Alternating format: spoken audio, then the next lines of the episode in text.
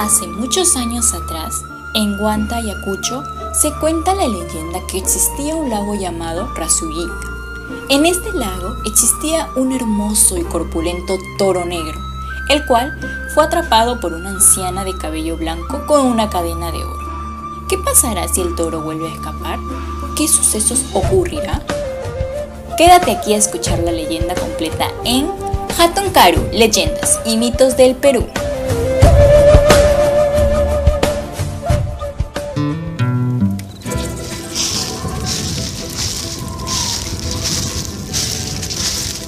Sean bienvenidos a nuestro cuarto programa. Yo soy Arnon Juárez. Y yo soy Gerald Benítez. Y como todos los domingos, estamos aquí para entretenerte con estas interesantes leyendas y mitos del Perú. Desde hoy, chicos, nos hemos trasladado a un lugar más natural, alejado de la ciudad. Nada más y nada menos que en un campamento. Sí, Arlon.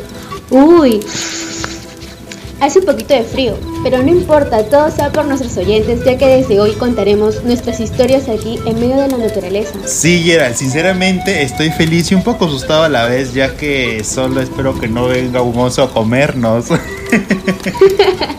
Porque ahí sí dejo todo y me voy. Ay, Arlo, o sea, me dejarás acá sola y que me come el oso. sí. ¿Escuchaste eso? ¿Qué fue ese sonido? Fue un búho, tranquilo, no pasará nada. Recuerda que tenemos todo acá un equipo de producción con nosotros por si pasa algo. es que a veces se me olvida. Pero bueno, no hagamos esperar más a nuestros oyentes que deben estar ansiosos por escuchar un capítulo más de nuestras interesantes historias. Sí, Arnold, por eso vámonos ya con un capítulo más de estos asombrosos relatos.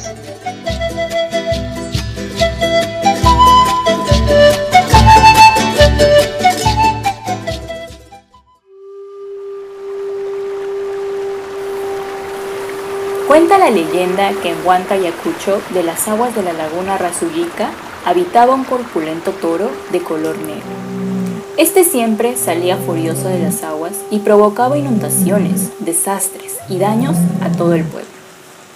El toro negro, brillante y fornido, luego de dejar el pueblo, todo destruido, volvió cansado al fondo de la laguna para descansar y al otro día empezar con sus travesuras. Los habitantes de Guanta ya estaban cansados, ya no sabían qué hacer para arreglar esta situación. No es posible que todo el tiempo ese toro venga a atacarnos y destruya todo el pueblo. Pero ¿qué podemos hacer? Ese toro es muy bravo, no podemos hacer nada contra él. No obstante, la suerte parecía acompañarle a la gente del pueblo, ya que una anciana, sabiendo que le quedaban solo un par de años de vida, decidió hacerse voluntaria y sacrificarse para poder contener al furioso animal. Yo, yo me ofrezco, salvaré a todos y encerraré ese maldito toro. Muchas gracias, anciana, se lo agradecemos mucho. Fue así como la anciana, luego de un largo ritual, se lanzó, junto a una enorme jaula de gruesas varas de hierro encantados, al fondo del lago. Allí, la anciana lo encontró durmiendo, y como pudo lo metió dentro de la jaula. Ahora sí, maldita bestia, no te escaparás. Y así la valiente anciana era quien vigilaba al toro para que no se escapara. El pueblo de Huanta estaba rebosando de alegría. Estaban felices, sabiendo que por fin su peor enemigo había sido encerrado en lo más profundo del lago. Sin embargo, esto aún no termina, ya que cierto día de invierno, cuando las lluvias azotaban con fuerza la tierra, un brillante y ruidoso rayo cayó en la laguna de Razulika, dejando a la anciana ciega por un momento. ¡Ay, mis ojos! No veo. Esos pocos segundos fueron suficientes para que el perverso toro le robara las llaves de su jaula y volviera a hacer lo que más le encantaba, destruir, hacer desastres y provocar el pánico al pueblo de Guanta. Nunca me volverán a encerrar, nunca se librarán de mí, ciudadanos de Guanta, les haré la vida imposible. El toro se reía y se burlaba, pensando que nunca se cansaría, pero como siempre, luego de un par de días, el toro caía rendido exhausto. Después de haber provocado muchas atrocidades, se iba a dormir al fondo del lago, El toro tan cansado que estaba ese día no se percató que repentinamente soltó las llaves, que tan fuertemente estaban sujetadas entre sus puñetas. La anciana muy astuta no perdió el tiempo, tomó las llaves y volvió a poner al toro en su jaula.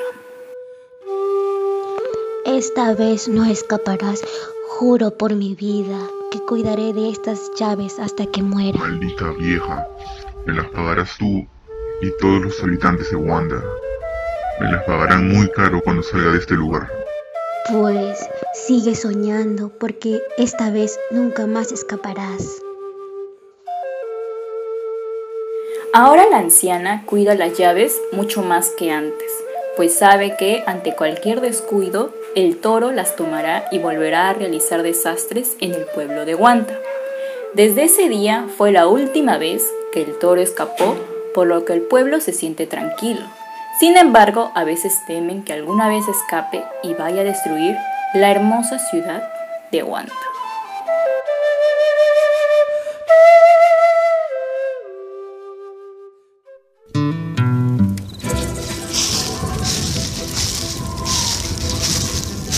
Y ese fue nuestro capítulo. En serio, Gerald, hay que dar una gran ronda de aplausos a nuestra narradora.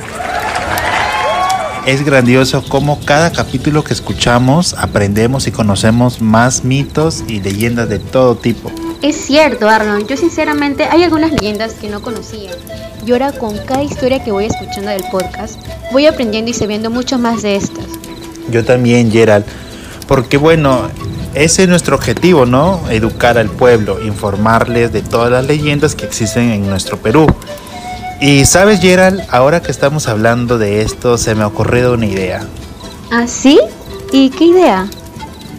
¿Qué te parece si la próxima semana invitamos a una persona mayor experimentada que sepa de mitos y leyendas del Perú? Para que nuestro público esté más informado y sepa mucho más sobre esto. Sí, es una gran idea. Entonces así quedamos ya. Por supuesto, Gerald.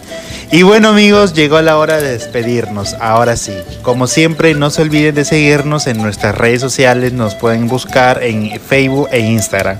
Y oír cada domingo a las 9 de la noche nuestro podcast. Y no te olvides que el próximo episodio será algo diferente. Así que espérenlo con ansias. Hasta la próxima.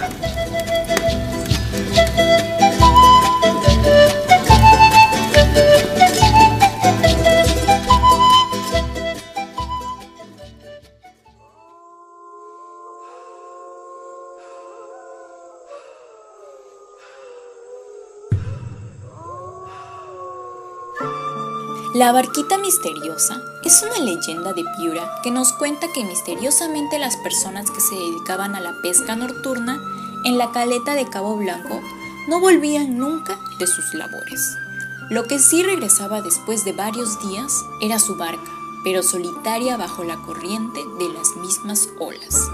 Dicen que la desaparición de los pescadores es producto de un encanto y que en Semana Santa se aparece un barquito luminoso a partir de la medianoche. Este provoca miedo e incluso paraliza a quien lo observa, mientras desaparece lentamente al adentrarse en la caleta. Todo esto y mucho más en Caro, leyendas y mitos del Perú.